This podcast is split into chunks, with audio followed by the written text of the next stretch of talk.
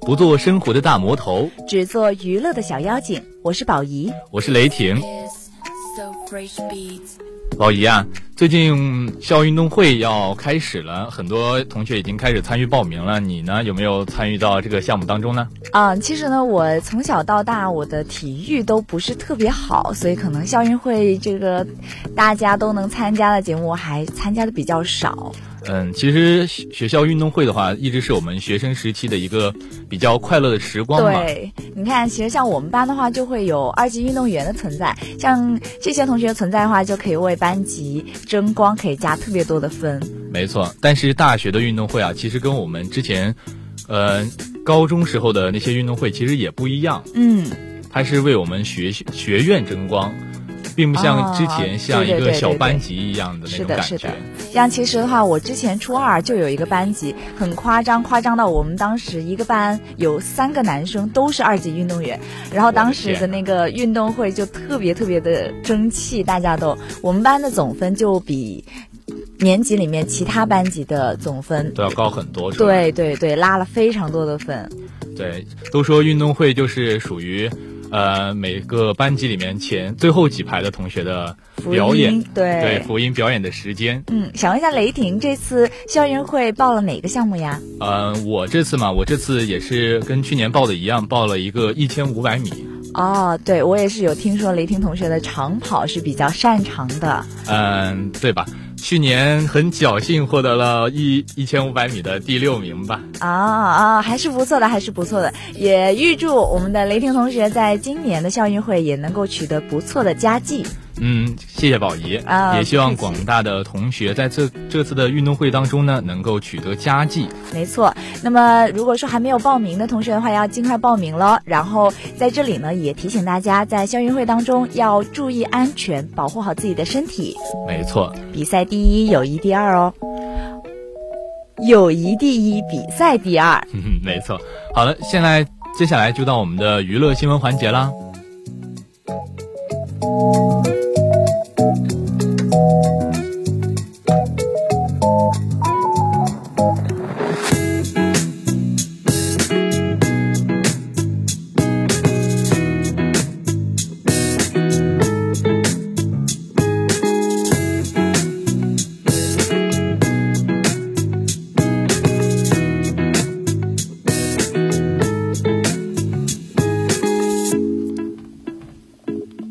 弑神令》定档，改编自手游《阴阳师》的电影《弑神令》发布海报，定档二零二一年大年初一。电影由陈坤、周迅、陈伟霆、王丽坤、沈月、王子璇、王月一主演，陈国富、张家鲁监制，陈魏、李蔚然执导，讲述了穿行于人妖两界的阴阳师秦明与一众妖怪结缔契约，共同守护平津城的故事。陈伟霆的神秘角色依然保持神秘。《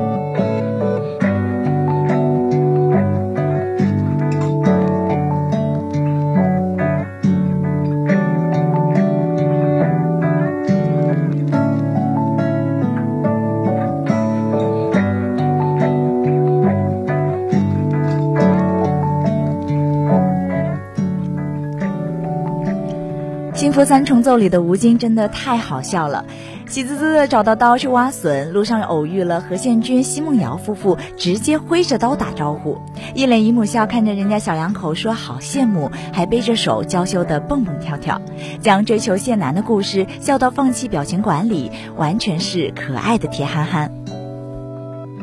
《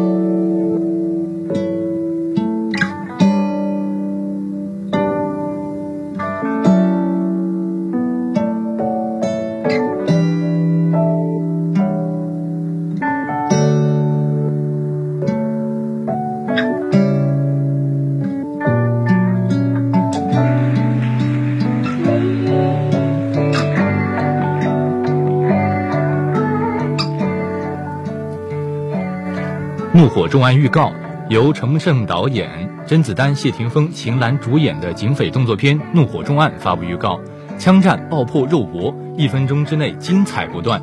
这也是甄子丹和谢霆锋继《龙虎门》之后的再度合作。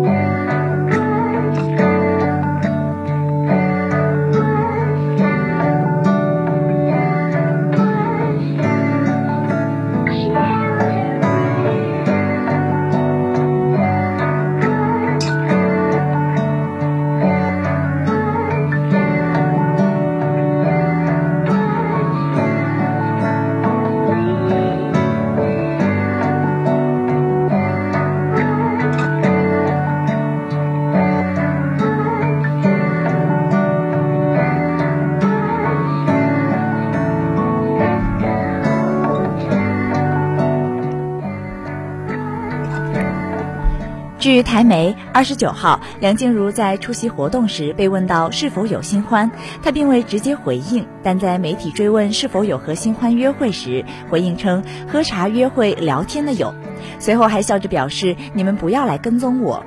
至于如果被拍到的话是否会承认，梁静茹只是说了嘘。去年九月，梁静茹承认已和 Tony 赵元同离婚。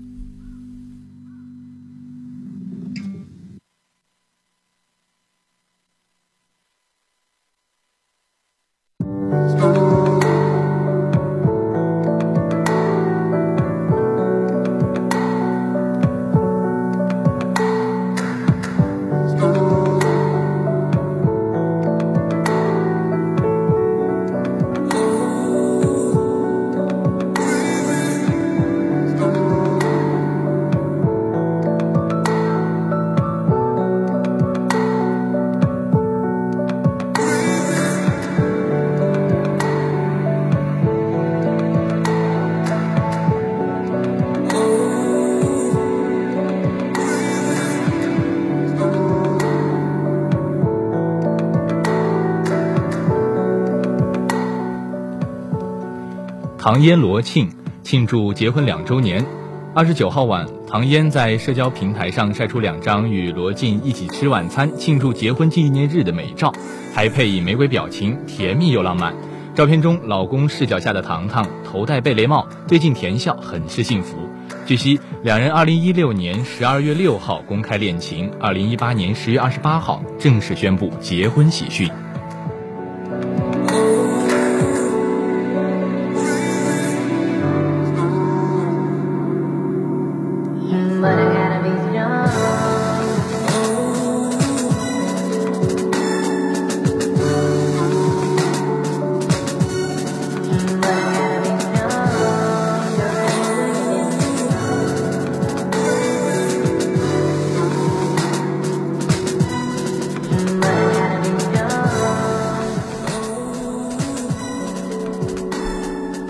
九号晚，金沙发文回应随母姓，表示家里不在意这个问题。名字的由来是因为他妈妈喜欢毛主席的诗句“金沙水拍云崖暖”，希望我能做一个温暖的人。爸爸老家门前也有一个金沙塔，觉得很有纪念意义。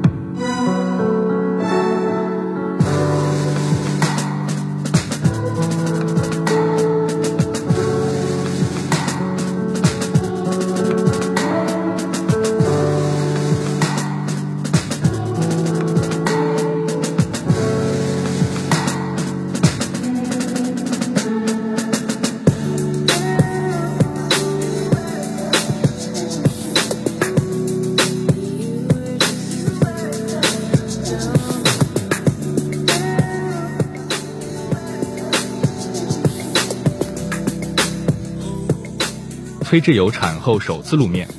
近日，四十五岁崔智友抱着一个小婴儿拍摄的宣传照曝光，这也是他在五月下产女后首次露面。照片中，崔智友露出温柔的笑容，皮肤细腻有光泽，身材恢复得很快，整个人的状态也非常的好，非常的有气质。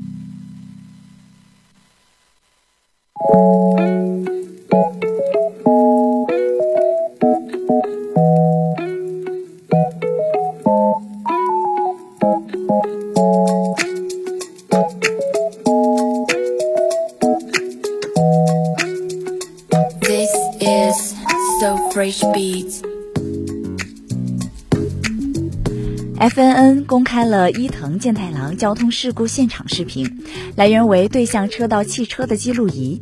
在伊藤撞上摩托车以后，他驾车离开现场，随后有两辆汽车鸣笛追了上去。在一位七十岁的男性的劝导下，伊藤最终回到了事故现场。目前，日本警视厅已正式以涉嫌肇事逃逸的罪名逮捕了伊藤健太郎。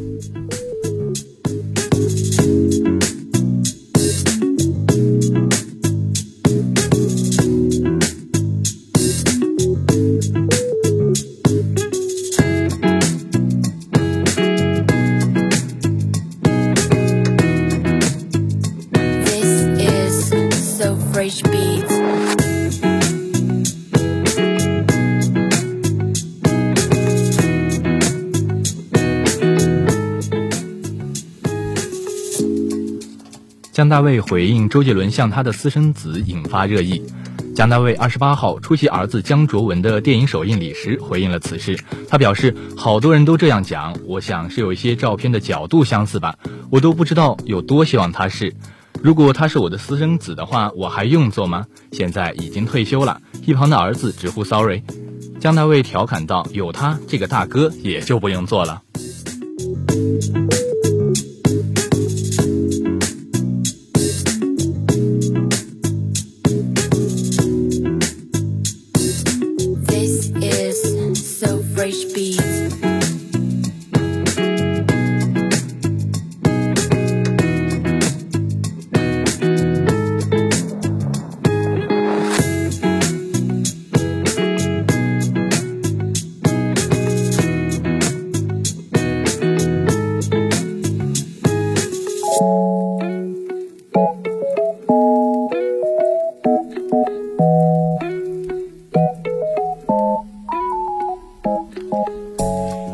导演喜剧电影《你好，李焕英》定档二零二一大年初一，同时发布预告。该片讲述意外回到二十年前的贾小玲与年轻时的母亲李焕英成为亲密好友，从而开启了一系列搞笑故事。由贾玲、沈腾、陈赫、张小培主演。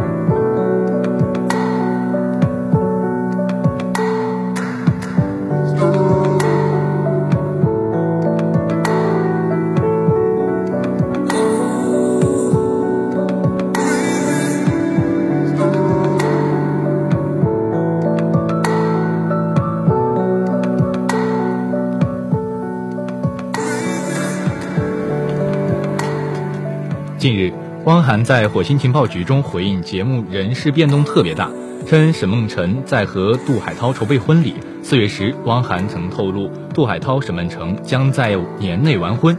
沈梦辰也曾大方的透露想年后生宝宝，但肯定是一步一步来，首先还是要把人生大事完成。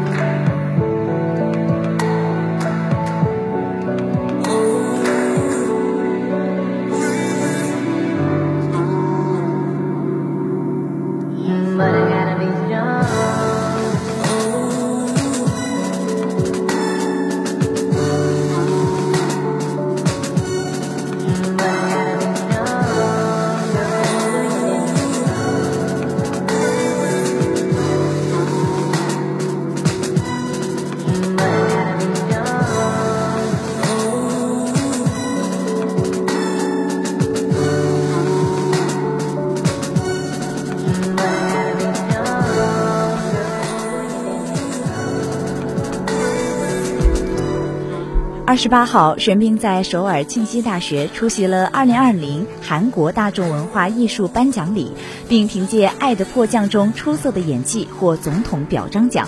玄彬一身黑色西装，挺拔帅气，发表获奖感言时表示十分荣幸，今后会在我的位置上，以成为默默传达给大家多样的角色和故事的演员而努力。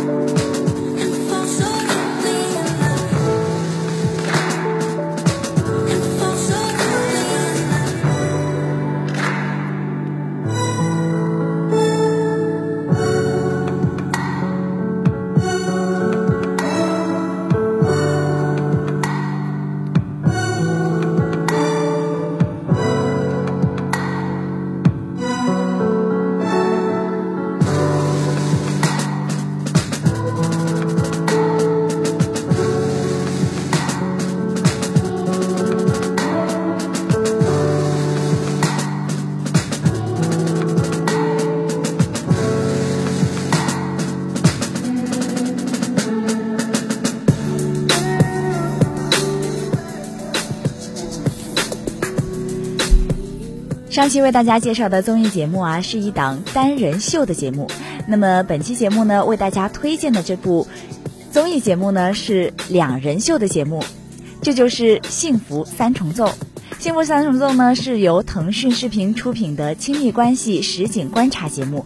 三组夫妇呢，将在无干扰的环境中，真实记录二人世界真实的生活状态，展现最有烟火气的幸福生活。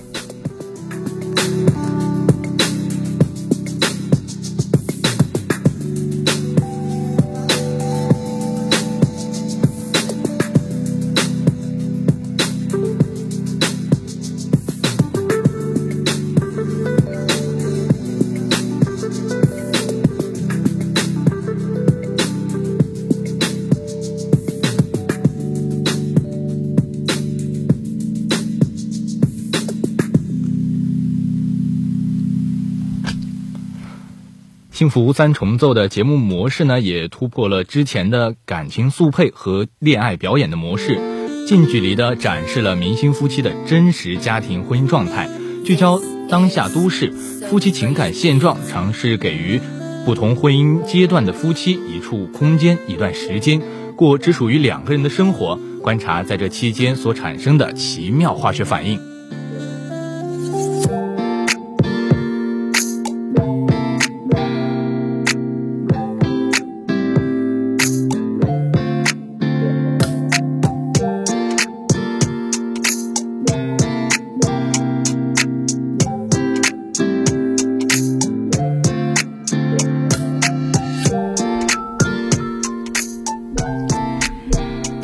的嘉宾呢是大 S 汪小菲夫妇、蒋勤勤陈建斌夫妇、傅园爱张宏杰夫妇。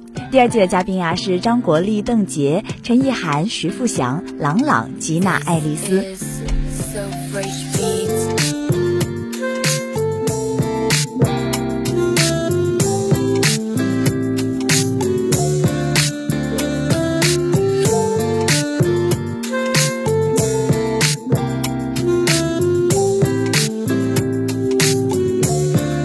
家也听到了，这个《幸福三重奏》里面的嘉宾啊，都是各个年龄段的，以一种全新的视角，近距离的观察了明星夫妇的婚后生活，引起了观众在恋爱观和婚姻观上面的共鸣。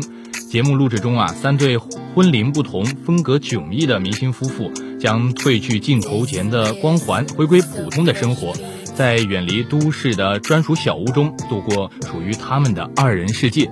在这里啊，没有演戏的训练，有的只有柴米油盐的平淡生活；没有荧幕角色的塑造，只有他们负责做自己。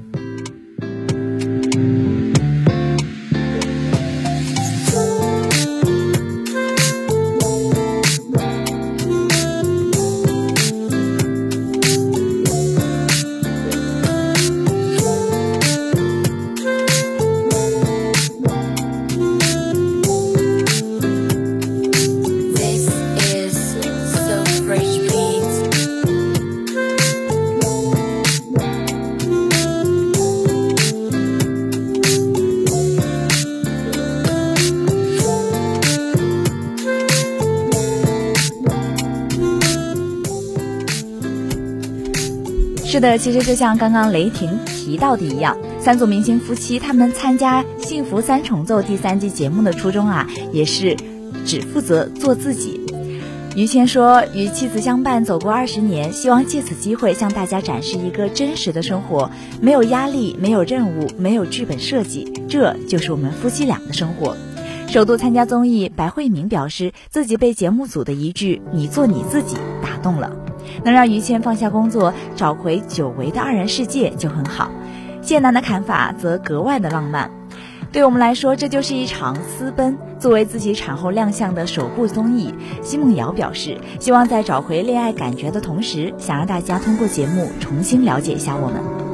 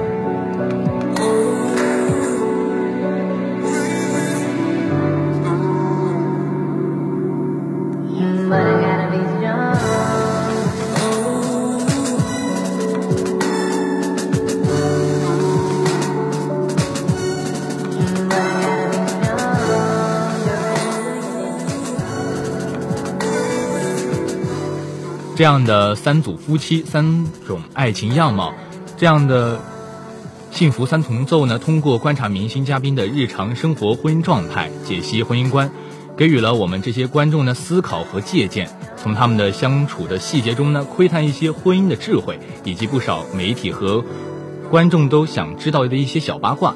本期节目呢，与前两季非常不同的就在于，几组嘉宾在之前呢就有一些交集和牵绊。例如于谦和吴京呢就曾合作过电影，导致这一季的几组夫妻之间呀有了更多的互动，还经常聚在一起吃饭。不止如此，据悉还有一季嘉宾请节目组的工作人员吃饭的场面，也在这一季当中呢出现了。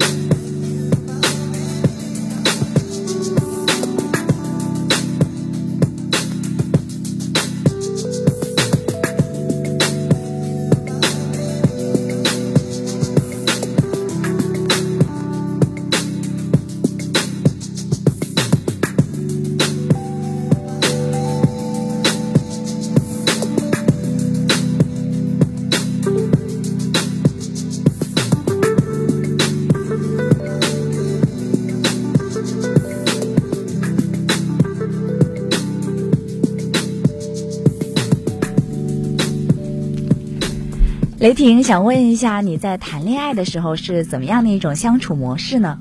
啊，我嘛，我和我的相处模式的话，应该是很多时间都是共处在一起，然后也会有一点自己的时间，然后去学习或者去。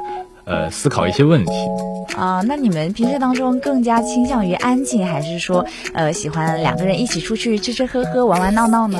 呃，属于后者吧，因为现在都是大学生嘛。嗯，我觉得我的年龄还不是那种需要平静来过渡我的生活的那种状态。好的，这就是我们雷霆的相处模式。在节目当中呢，其实也出现了三种截然不同的相处模式，带来幸福感满满的呈现。于谦和白慧明默契的静处，喝茶赏雨，完美诠释了细水长流的爱情。我们俩跟一个人似的。于谦在节目当中还展示了他的高超厨艺，被妻子称为“厨房小快手”的他表示，看着他吃就很有成就感。吴京与谢楠啊，在生活当中也彼此打趣，笑闹不停。谢楠嗨唱的时候，戴着熊猫眼罩的吴京用脚打着节拍，气氛格外的活跃。节目当中，因为一碗面的好吃与否引发低气压状况，吴京用一个亲吻完美解决。而作为新手夫妇的何宪君和奚梦瑶也是甜蜜互宠，变身人形挂件的何宪君仿佛开启了自动跟随模式，奚梦瑶在哪儿他就在哪儿，宛如连体婴儿的两人狗粮不断。那么在最后想问一下雷霆，如果说惹到对象生气了，你会用什么样的方法去解决呢？啊，这个真的是非常恐怖的送命题啊！嗯，其实最好不要惹自己的女朋友生气啊。如果真的惹到她生气的话，一定要哄她，而且不要让这个事情过夜，当时当即就要把这个问题处理好啊。那像雷霆还是蛮有经验的，还是有很多女生会遇到男孩子特别不会哄人，然后是把问题都留到过夜，第二天再过去解决。这样的话，他可能会失去他的女朋友啊！是的，非常危险的行为啊！没错。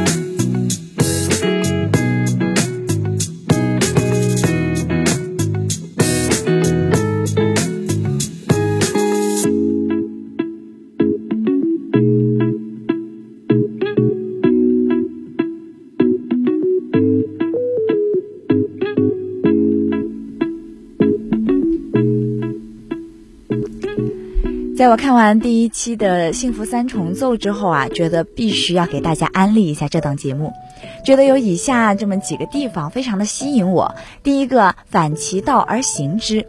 在过去呢，其实关于亲子类的综艺啊，总是让明星爸妈们回归家庭，各种带孩儿的综艺层出不穷。而《幸福三重奏》却从婚姻二中二人的幸福指数入手，让双方暂时卸下家庭的重担，将他们带回到爱情本身来。让我们大家看看他们最自然的二人世界。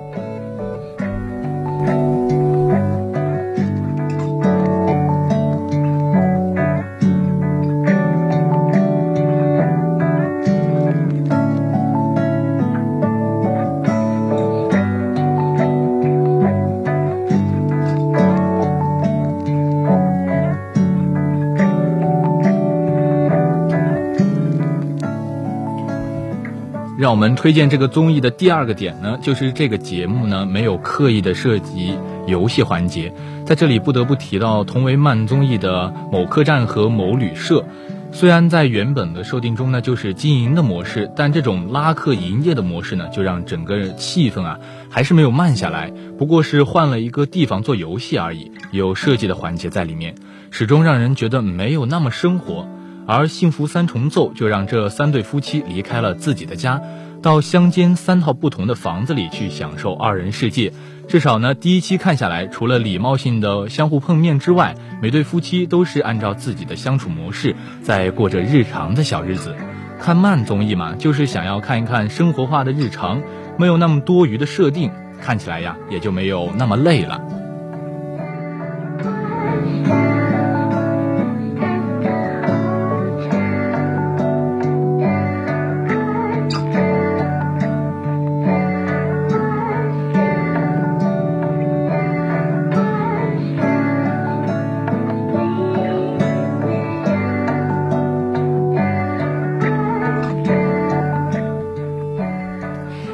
讲那么多，也欢迎大家在闲余时光闲下来的时候，可以看看这一档《幸福三重奏》。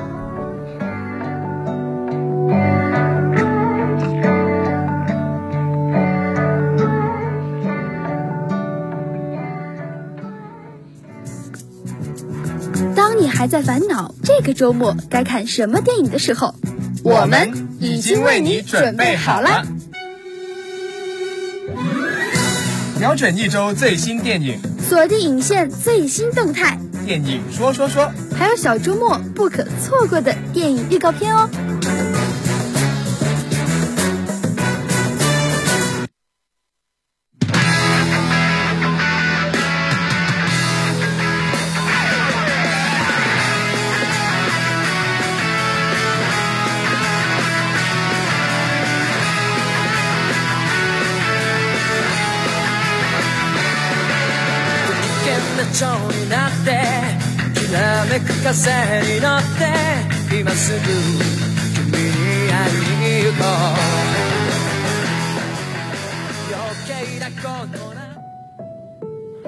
道大家听到这首歌的时候有没有想到一个字儿？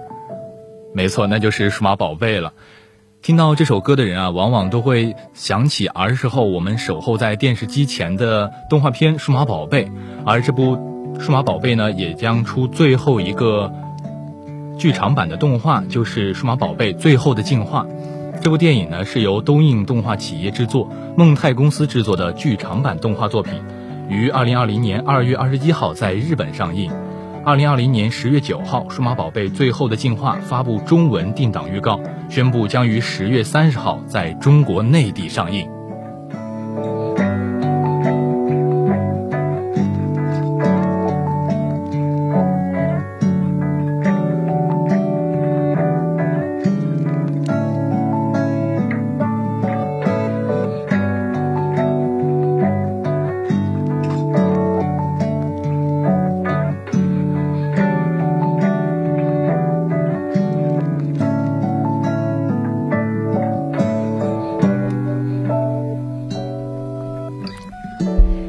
宝贝最后的进化，这部电影呢，讲的是跨越过无数次数码宝贝世界和人类世界的危机迎来的日常生活之中，人类和数码兽的共存之道初见端倪。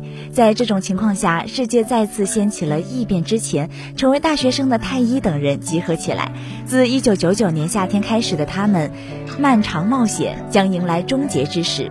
这是被选中的孩子们即将成为大人之前，八神太一和亚古兽他们最后的冒险物语。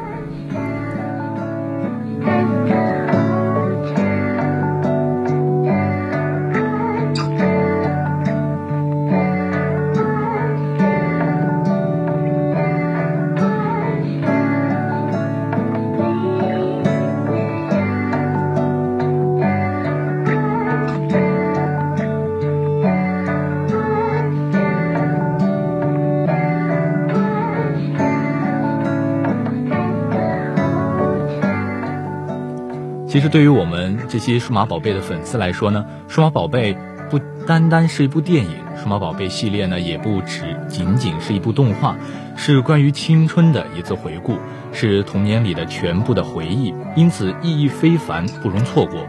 为了支持电影庆祝上映呢，才华横溢的粉丝们啊，也用自己的爱发电，自制了上映的海报，将二十年来的点滴汇聚于此，将温情又独特的气氛氛围。海报不仅表现出了被选召孩子们与数码宝贝之间的羁绊，也传达出粉丝们与数码宝贝之间深厚的情谊。即使这趟冒险的终点是告别，但这份二十年不变的羁绊却永远都在。无论被选召的孩子是奔赴远方，还是再度冒险，亦或者是挥手告别，数码宝贝都会永远如影随形，默默守护陪伴着的大家。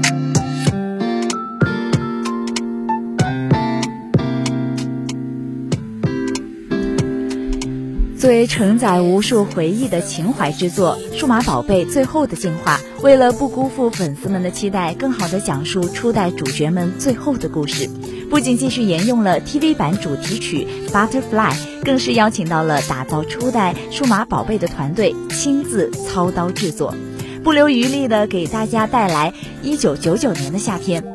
此前，本作的引进与定档都获得了极高的关注度，频频占据了热搜高位。预售一经开启，粉丝们便迅速的购买了电影票，只为在第一时间观看这部剧场版的动画，足以见到影片的强大号召力。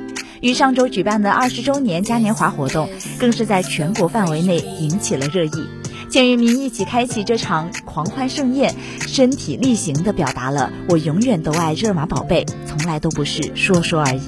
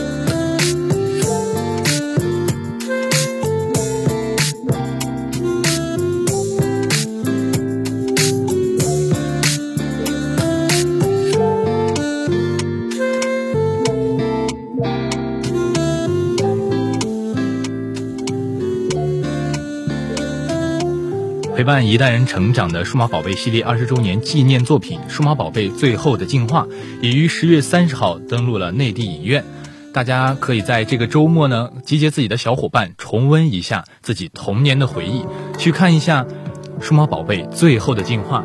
本期节目呢也就到这里就结束了。好，也感谢大家对本期节目的收听，我是主播宝仪，我是主播雷霆。